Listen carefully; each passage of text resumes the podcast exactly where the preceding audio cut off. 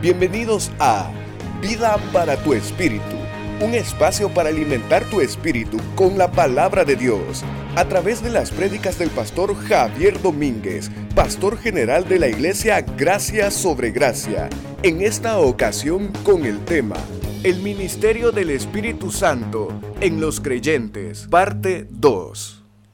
Lucas 18, versículo 26 al 27 es un pasaje en donde encontramos una pregunta que yo creo que todos nosotros en algún momento de nuestra vida nos hemos hecho. Dice así la palabra de Dios, versículo 26 y 27 del capítulo 18 de Lucas. Los que oyeron esto dijeron, entonces, ¿quién puede salvarse? Él respondió, lo imposible para con los hombres es posible para con Dios.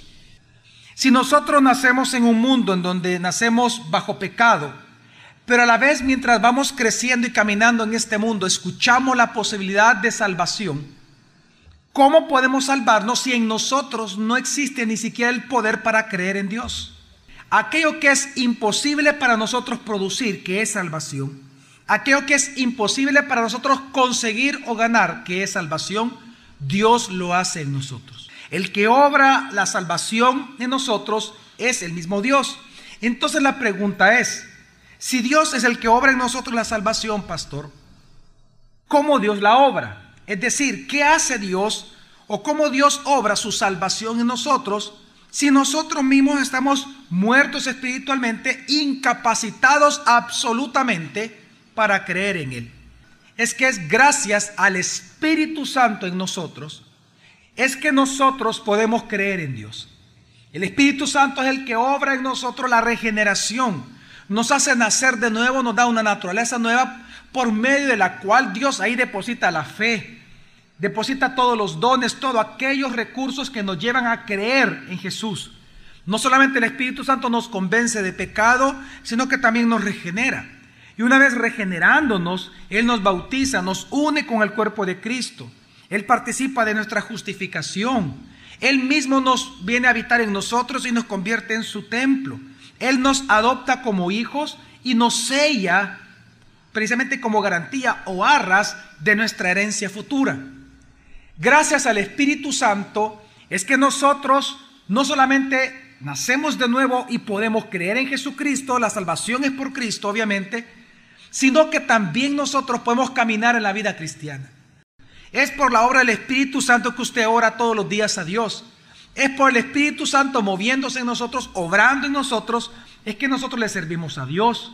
Entendemos la palabra, tenemos hambre y sed por la palabra. El mismo Espíritu que participa en la salvación, aplicando la redención en nosotros, es el mismo que nos sostiene, nos preserva hasta el día de nuestra glorificación. Pero por eso es que Jesús dijo lo siguiente. Pero yo os digo la verdad, os conviene que yo me vaya porque si no me voy, el Paracleto no vendrá a vosotros, pero si me voy, os lo enviaré. Por cuanto el Espíritu Santo es el que hace una grande obra y ministerio sobre nosotros, es que nos convenía más que el Espíritu Santo morara en nosotros que tener a Cristo físicamente por siempre a la par nuestra, con nosotros. La conveniencia del Espíritu Santo es tan real que sin Él simplemente no pudiéramos hacer nada como cristianos. Cómo el Espíritu Santo sigue obrando en la vida de nosotros. Hay un pasaje en la Escritura que es hermoso, es de los más impresionantes cuando uno lo entiende. Juan capítulo 7, versículo 37 al 39, cuando dice así. En el último día, el más grande de la fiesta, Jesús se puso en pie y alzando la voz, dijo, si alguno tiene sed, venga a mí y beba. El que cree en mí, como dijo la escritura, de su vientre fluirán ríos de agua viva. Esto dijo acerca del espíritu que iban a recibir los que creyeran en él, porque todavía no había espíritu, pues Jesús no había sido aún glorificado. Antes de comenzar a explicar la escritura, el último versículo, como un pequeño paréntesis, quiero explicarlo porque puede hacer que usted surja, en usted surja esta pregunta o alguien le pregunte algún día. Dice, esto dijo acerca del espíritu que iban a recibir los que creyeran en él. Porque todavía no había espíritu, pues Jesús no había sido aún. glorificado. La pregunta es teológica. ¿El Espíritu Santo no estaba en la tierra? No, no se refiere a eso. Recordemos que desde el Antiguo Testamento la permanencia del Espíritu Santo en una persona era de manera temporal. El Espíritu Santo venía sobre un profeta para que hablara las palabras de Dios. Pero una vez terminaba de profetizar, el Espíritu se retiraba de él. Aquí está hablando de que Jesús dio una promesa en este pasaje. Este día Jesús dio una promesa, pero se refería a la residencia permanente del Espíritu Santo en nosotros, el cual todavía no residía permanentemente ni siquiera en sus discípulos, porque Jesús aún no había sido qué? Glorificado. Es interesante cómo comienza esta porción de la escritura diciendo, dice así, en el último día, el más grande de la fiesta, Jesús se puso de pie y gritando dijo, si alguno tiene sed, venga a mí y beba. Para entender este pasaje, necesariamente tenemos que entender la fiesta judía de la cual aquí está hablando, su contexto. La pregunta es, ¿a qué fiesta se refiere la escritura acá? La fiesta es la de los tabernáculos. ¿Cómo lo sabemos? Porque usted lo lee desde el inicio del capítulo 7. Dice que durante la fiesta de los tabernáculos, los hermanos de Jesús suben a la fiesta, Jesús incorpora, dice más adelante el, texto en el mismo capítulo 7, que Jesús incorpora a la fiesta a la mitad de la fiesta. Ahora, esta, esta fiesta de los tabernáculos es una fiesta muy importante. Y para poder entender por qué Jesús dijo lo que dijo, tenemos que entender las ceremonias que habían dentro de esta fiesta de los tabernáculos. La fiesta de los tabernáculos tenía dos grandes significados. Uno de ellos era agrícola. Para los judíos la fiesta de los tabernáculos significaba la finalización de la cosecha. Los inicios de la lluvia precisamente para volver a cosechar al año siguiente. Esta fiesta de los tabernáculos, por eso es que usted en la Biblia la va a encontrar también bajo el nombre la fiesta de la cosecha. Porque esta fiesta ellos la realizaban precisamente cuando ya habían cosechado la uva, la cebada y el trigo, que eran sus principales productos que ellos sembraban. Dios mandó al pueblo hebreo a celebrar la fiesta de los tabernáculos con el objetivo de que una vez al año el corazón de los judíos se volcara hacia Dios en agradecimiento por toda la gratitud, por toda la obra que Dios hizo con sus antepasados mientras estos vagaban por el desierto. Levítico 23 del 41 al 43 dice así la palabra de Dios. ¿En qué consiste esta fiesta? Celebraréis esta fiesta solemne al Señor anualmente durante siete días. Estatuto perpetuo por vuestras generaciones, que celebraréis en el mes séptimo. ¿En el mes qué? Séptimo, que para nosotros, este es en el calendario judío, para nosotros el mes séptimo es el mes de septiembre. Siete días moraréis en tabernáculos. Todo natural de Israel morará en tabernáculos para que vuestras generaciones venideras sepan que en tabernáculos yo hice morar a los hijos de Israel cuando los saqué de la tierra de Egipto, yo, el Señor vuestro Dios. Esta fiesta duraba siete días. Y durante siete días, ¿sabía usted que los judíos no vivían en sus propias casas? Ellos tenían que construir chozas y vivir durante siete días en estas chozas. Lo interesante de las chozas que era para recordar los materiales que ocupaban sus antepasados en el desierto, ¿por qué Dios pedía que fuera así? Porque el objetivo de Dios es que ellos recordaran las grandes necesidades que pasaron el pueblo hebreo durante su peregrinaje en el desierto por 40 años y cómo Dios, aunque no tenían techo, les proveyó de techo todos los días y todas las noches.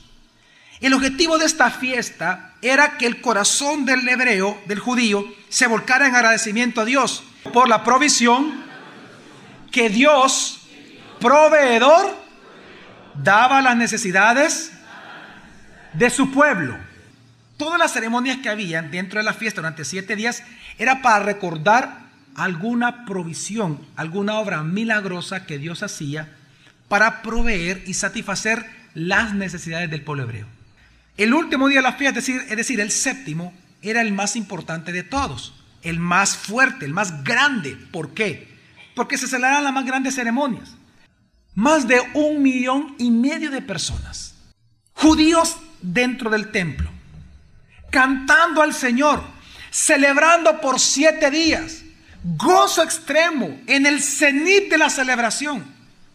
Y cuando viene el sumo sacerdote y derrama el agua y la gente con las palmas y luego de aplaudir al Señor y que la fiesta estaba acabando, es en ese momento en que Jesús se para en medio de todos y grita viva voz, si alguno todavía tiene sed, venga a mí y beba. Jesús lo hizo todo a propósito porque el Padre se lo había mandado. Y es precisamente, por eso dice Juan 7, del 37 al 38, En el último día, el más grande de la fiesta, Jesús se puso en pie y alzando la voz, dijo, si alguno tiene sed, venga a mí y beba. El que cree en mí, como dijo la escritura, de su vientre fluirán ríos de agua viva. Cuando Jesús se levanta y dice la Biblia que gritó, si alguno tiene sed, venga a mí y beba. ¿A qué se refiere Jesús? ¿Por qué Jesús dijo eso? Por lo siguiente. Una de las cosas que nosotros tenemos que entender es que todos los seres humanos nacemos muertos espiritualmente. Amén. Pero por eso es que nacemos con un alma sedienta por un reposo y un sosiego eterno, porque no lo tenemos. Todos los seres humanos nacemos con sed en nuestra alma. Nuestra alma está sedienta de paz, de sosiego, de reposo, de amor, de paciencia, de templanza. La razón por la cual el ser humano es la única especie sobre la faz de la tierra insatisfecha con las cosas que tiene es por el alma sedienta que tenemos. El ser humano es la única especie que teniendo necesidades tremendas, aunque viene y las trata de satisfacer, nunca está satisfecho. Todos los seres humanos nacemos con una sed en nuestra alma. Sed por cosas de este mundo, por los deseos de los ojos, por los deseos de la carne y por la vanagloria de la vida. Pero no nacemos con sed de Dios. Decirle a alguien que Jesús es Dios es simple. ¿Sabe lo que es difícil a la hora de evangelizar? Hacer que una persona tenga sed por Dios. Porque nosotros nacemos sedientos con cosas de este mundo, pero no nacemos con sed de Dios. Porque dice la Escritura que no hay quien busque a Dios. No hay quien lo entienda, ni siquiera uno, no hay quien lo busca. A una nos hicimos inútiles. Por eso Jesús dijo, si alguno tiene sed, nosotros, los seres humanos, nacemos con sed. Al igual que pueblo hebreo, nacemos con sed. Estamos sedientos crónicamente. ¿Por qué? Por ejemplo, queremos más felicidad. No importa cuán feliz sea usted, usted quiere más felicidad cada día. Usted quiere más poder. Nacemos con una sed cada día más por el dinero. Cada vez que tenemos más sed por fama, por reputación, tenemos sed por conocimiento, por amistades, por descanso, por más tiempo, por más sexo, por más paz, por más salud, por más vida, más juventud, más amor. Queremos más y más y más y más. Estamos insatisfechos. Tenemos una alma sedienta. Pero lo que Jesús entonces está diciendo en ese día es que el único que puede saciar nuestra alma, la sed de nuestra alma, tiene un nombre. Su nombre es Jesús de Nazaret. Jesús el Cristo. Nuestra alma tiene sed. ¿Pero por qué? Tiene sed porque fue creada por Jesús. ¿Por qué Jesús es el único que puede satisfacer su sed y mi sed? Porque fue creada por Cristo. En Él, por Él y para Él fue creada nuestra alma. Nuestra alma jamás va a saciar su sed si no solamente es en Jesús. Fue precisamente cuando los judíos estaban cantando a Dios y pidiéndole por lluvia, por alimento, por ayuda, por provisión un año más, que Jesús fue que se levantó y dijo, si alguno tiene sed entonces todavía, venga a mí y beba. Fue cuando el pueblo judío le estaba cantando y pidiendo a Dios por salvación, por gozo, por paz. Es que a través de esta ceremonia Jesús se para y le dice, si alguno entonces tiene sed de eso, venga a mí y beba. Porque Jesús sabe y Jesús sabía de la sed de ellos. Ellos eran personas fervorosas. Era la fiesta la más grande, la más hermosa. Ellos tenían sed precisamente. Sed por Dios. Tenían sed por Dios. Le cantaban y le pedían a Dios salvación, prosperidad, paz, gozo, amor, gracia, misericordia, justicia, provisión para un año más. Pero que lo que Jesús les estaba diciendo es que esa sed iba a ser saciada un año, pero al año iban a volver a qué? A tener sed otra vez más. Por lo tanto Jesús les dice, si alguno tiene sed, venga a mí y beba, para que nunca jamás vuelva a qué? A tener sed. Estas palabras de Jesús son una invitación para que nosotros entendamos que solo en Cristo Jesús se sacia nuestras más grandes necesidades. En Cristo Jesús es que recibimos toda la bondad de Dios, todo el amor de Dios, toda la justicia de Dios, toda la misericordia de Dios, toda la gracia de Dios, toda la paz de Dios, todo el amor de Dios, toda la provisión de Dios, no para un día, para siempre. Por eso cuando Jesús se levanta y dice esto, claramente es una referencia a aquello que dijo Jesús en Juan 6:35, un capítulo antes, dice así. Jesús les dijo, yo soy el pan de la vida. El que a mí viene nunca tendrá hambre, y el que cree en mí no tendrá sed jamás. Mientras nosotros peregrinamos en este mundo, nosotros obviamente tenemos sed por cosas de este mundo. Mientras no tengamos a Cristo, vamos a tratar de satisfacer nuestra sed del alma a través de los deseos de los ojos, de satisfacer los deseos de la carne y la vanagloria de la vida. Pero una vez nosotros bebamos a Cristo, entonces esa sed se sacia. Y por el contrario, nunca más tenemos hambre y nunca más tenemos sed por esos mismos deseos. El único que puede satisfacer nuestra hambre y nuestra sed, por cuanto es el pan vivo y Él es nuestra agua viva, es Cristo Jesús. Todo el pasado se resume en Cristo Jesús. Todo presente es en Cristo Jesús y todo futuro ya está seguro en Cristo Jesús. Por eso Él dice, el que tiene sed, venga a mí y beba. Porque Él es nuestro todo suficiente. Si esta es la bendición que nosotros tenemos al beber a Jesús, ¿cómo beber entonces de Jesús? Juan 7, 37 38 nos dice. En el último día, el más grande de la fiesta, Jesús se puso en pie y alzando la voz, dijo, si alguno tiene sed, venga a mí y beba. El que cree en mí. ¿El que quiere? ¿Sabe qué es beber a Jesús? Es creer en Él. Ahora, ojo, creer en Jesús no significa que usted cree en su historia, no solamente creer en que Jesús existe, ni tampoco significa creer en lo que Jesús hizo. Todo mundo cree que Jesús existió, creen en la historia de Jesús y creen en las obras de Jesús y no por eso han bebido de Él.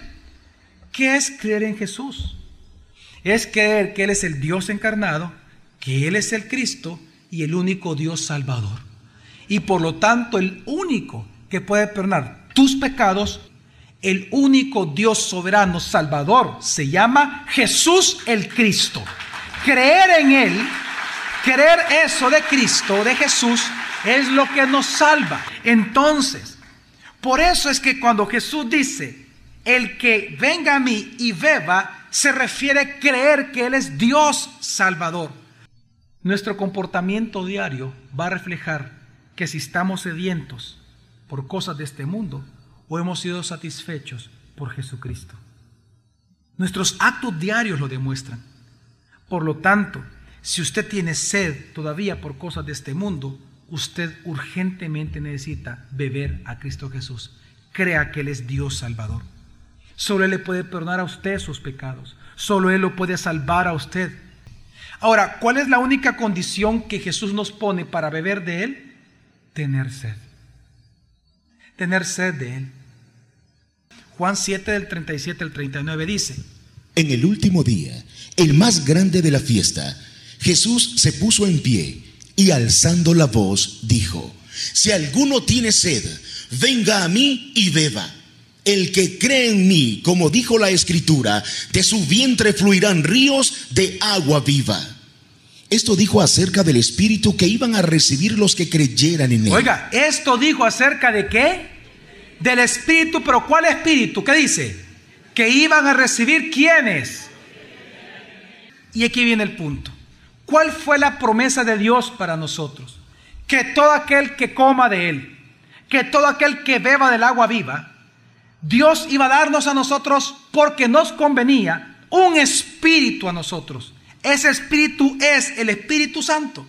Pero ese Espíritu Santo no solamente era para salvación, sino que el Espíritu Santo morando en nosotros se convierte en algo. ¿En qué se convierte? En ríos de agua viva que fluyen desde dónde? Desde nuestro interior. Dios te da el Espíritu Santo para todos los días de tu vida. El que hace que tú perseveres en la vida cristiana, el entender la palabra, el orar, el servir, el tener fortaleza, fuerza, piedad, amor por los demás, el que provoca todo eso en tu vida se llama Espíritu Santo. Cuando Jesús habla de que ese espíritu que nos regenera se convierte en una fuente de agua viva, se refiere que sus ministerios son tan amplios, tan poderosos, tan magníficos y tantos ministerios que es imposible que tú vuelvas a tener sed una vez más por las cosas de este mundo. Por lo tanto, quiero que entienda, cuando usted vino a Jesús, usted no solamente fue salvado, sino que ahora Dios le ha dado lo suficiente a usted para perseverar, para amar, para perdonar, para obrar en justicia, para tener paciencia, para ser fortalecido, para entender la palabra, para predicar la palabra, para evangelizar. Dios le ha dado a usted todo lo necesario para que usted obre conforme a justicia y llegue al final de la carrera y reciba el premio. Y esto que Dios le ha dado se llama, no es algo, es alguien, es el Espíritu Santo. Dios encarnado, Jesús, murió y resucitó. Amén. Pero después de 40 días de resucitado, ¿dónde se fue? ¿A dónde, a dónde ascendió? A los cielos. Y dice Lila que él está sentado a la derecha de su Padre. Ok, está en su trono.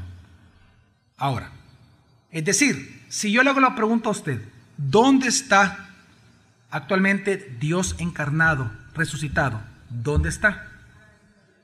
Está la diestra de Dios, está sentado en su trono. Entonces la pregunta es, pero si Él prometió venir a vivir en nosotros, ¿cómo es que Él lo hace? ¿A través de quién? Del Espíritu Santo. Por eso que al Espíritu Santo, ¿sabe cómo se le llama en la Biblia también? El Espíritu de Cristo Jesús. Leamos Romanos 8:9. Dice así. Pero vosotros no estáis en la carne, sino en el Espíritu. ¿Dónde estamos? Los hijos de Dios, ¿dónde estamos? En el Espíritu. Ahora, ¿quién es ese espíritu? Un nombre que se le da o un título que se le da a él, ¿cuál es? Por cuanto el Espíritu de Dios vive en vosotros. ¿Quién vive en nosotros? El Espíritu de Dios. Ahora, ¿cómo también se le llama a este Espíritu de Dios que vive en nosotros? Y si alguno no tiene el Espíritu de Cristo, este no es de él. Es a través del Espíritu Santo que el Padre, el Hijo y el Espíritu moran en nosotros. Es impresionante cuando uno se da cuenta todo lo, lo que el Espíritu Santo hace en nosotros. ¿Qué es lo que hace el Espíritu Santo todos los días benditos en la vida de un cristiano? Quien imparte la fe como don en nosotros es el Espíritu Santo. Mire, ¿no le parece a usted hermoso eso? Que cuando usted ha dudado de Dios, quien ha hecho que usted no abandone la carrera, no tire la toalla, es el Espíritu Santo. Qué hermoso es entender eso. Nos llena, nos da seguridad de salvación. Cuando usted ha dudado de Dios, cuando usted dice, y esto será cierto, el que pone en usted la convicción y la seguridad que el día que usted muera se va al cielo, es el Espíritu Santo. Intercede por nosotros. Qué interesante que la razón por la cual nosotros hoy podemos orar a Dios y saber que nos escucha es porque el Espíritu Santo es el que intercede por nosotros. Nos ayuda en nuestra oración con gemidos indecibles. Él nos pone a nosotros las palabras correctas para orar a Dios. Número 5, nos santifica. Esta es la gran obra del Espíritu Santo por la cual nosotros cada día nos parecemos más a Cristo. Porque Él nos va santificando. Pero a veces nos va a dar el poder para obedecer a Dios ese, eso que se llama santificación en el creyente, es obra exclusiva del Espíritu Santo. Precisamente nos transforma a imagen de Cristo, nos fortalece en los tiempos de angustia, en los tiempos de debilidad, cuando usted está a punto de dejar todo, cuando usted, cuando el suicidio pasa por su mente, cuando usted quiere abandonar todo, cuando quiere divorciarse, ¿sabe quién lo fortalece para que usted siga caminando obedeciendo la palabra? El Espíritu Santo. ¿Nos libra de qué? Del poder del pecado. Él es el poder de Dios en nosotros para no pecar. Nos ilumina, es decir, nos ayuda a entender, a memorizar, a estudiar, a comprender y a enseñar la palabra de Dios. Nos da el ministerio del Espíritu Santo, nos da qué? Sabiduría cada día. Por lo tanto, produce en nosotros temor de Dios. ¿Qué, ¿Qué, también hace el Espíritu Santo? Nos, nos enseña e instruye. Siguiente, nos da testimonio de la verdad. ¿Qué también hace el Espíritu Santo? Cada día nos consuela. Qué hermoso es entender que cuando usted está triste, el consuelo de Dios bendito viene a través del Espíritu de Cristo en nosotros. Cuando usted ya no tiene nada que hacer, cuando usted cree que todo se va a ir abajo, el que le da la esperanza de que Dios va a terminar la buena obra que empezó en usted es el Espíritu Santo. Qué hermoso también entender que Él produce la paz, Él produce justicia para aquellos que andan buscando justicia y el gozo. Nos une. El Espíritu Santo es lo que nos mantiene unidos a usted y a mí, a pesar de la ofensa diaria que podamos cometer. Nos mantiene unidos ¿por qué? Porque derrama el amor de Dios en nosotros. Y mientras derrama el amor de Dios en nosotros, ¿qué también hace? Nos edifica como un solo cuerpo, como un solo hombre. Pero no solamente hace eso el Espíritu Santo, nos inspira a qué? A servir adoración a Dios. Él nos lleva a adorar a Dios, por eso Dios anda buscando adoradores que le adoren como espíritu y en verdad, los cuales ya logró, ya encontró en sus hijos, en los cristianos. Busca determinar nuestras decisiones diarias. Otra cosa es que usted le haga caso. ¿Qué también hace todos los días? Nos da los mandamientos para cumplir. ¿Qué también Él hace? nos imparte dones, forma carácter, reproduciendo su fruto. ¿Y cuáles son los elementos de su fruto? Amor, gozo, paz, paciencia, benignidad, bondad, fe, mansedumbre, dominio propio. ¿Qué también hace el Espíritu Santo por nosotros? Aboga a favor de Cristo en nosotros como el otro que, Paracleto. Ahora, ¿cómo aboga a favor de Jesucristo dentro de nosotros el Espíritu Santo? Nos enseña todas las cosas que Jesús enseñó. Nos recuerda lo que Jesús habló. Nos da testimonio acerca de Cristo. Nos convence de pecado, de justicia y de juicio. Nos guía a toda la verdad. Nos anuncia las cosas que han de venir. Glorifica a Jesús tomando de qué? De lo de Él para anunciarlo a nosotros. Y como si esto fuera poco, ¿sabe qué hace todos los días el Espíritu Santo en nosotros? nos capacita para regocijarnos en Él, dice la Escritura, en el Espíritu Santo, para decidir en Él, para que nuestra conciencia nos dé testimonio en Él de lo que es correcto e incorrecto. Nos da acceso libre a Dios en Él, podemos orar en Él y podemos amar en Él. Y como si esto fuera poco, a la hora de nuestra consumación, días, horas, semanas, minutos, segundos antes de nuestra muerte. Nos va a dar seguridad de salvación. ¿De qué manera? Número uno, siendo qué? Nuestras primicias. Número dos, arras o garantías que ya se nos dio. Número tres, siendo el sello. Pero ahí viene ya el punto a la hora de nuestra muerte. ¿Nos da qué? Esperanza de vida eterna. Y el día que Jesús venga y estemos muertos y Jesús venga por segunda vez, ¿qué va a hacer el Espíritu Santo? nos va a resucitar y luego de eso nos va a glorificar. Hermanos, esta es la hermosa y grandiosa obra del Espíritu Santo todos los días en la vida de los creyentes. Todos nacemos con sed espiritual. Amén. Y esa sed nada en este mundo la puede saciar, excepto Cristo Jesús. Como dice Apocalipsis capítulo 22, versículo 17, hermoso pasaje de la Biblia. Y el espíritu y la esposa dicen, ven. Ven. Y el que oye diga, ven. Y el que tenga sed, venga. Y el que quiera tome gratuitamente del agua de la vida. ¿Cuántos decimos amén a eso?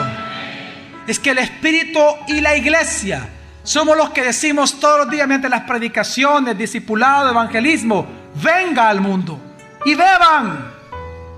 Todos los días el Espíritu y la iglesia decimos al mundo, vengan y beban gratuitamente de Cristo Jesús, el agua de la vida.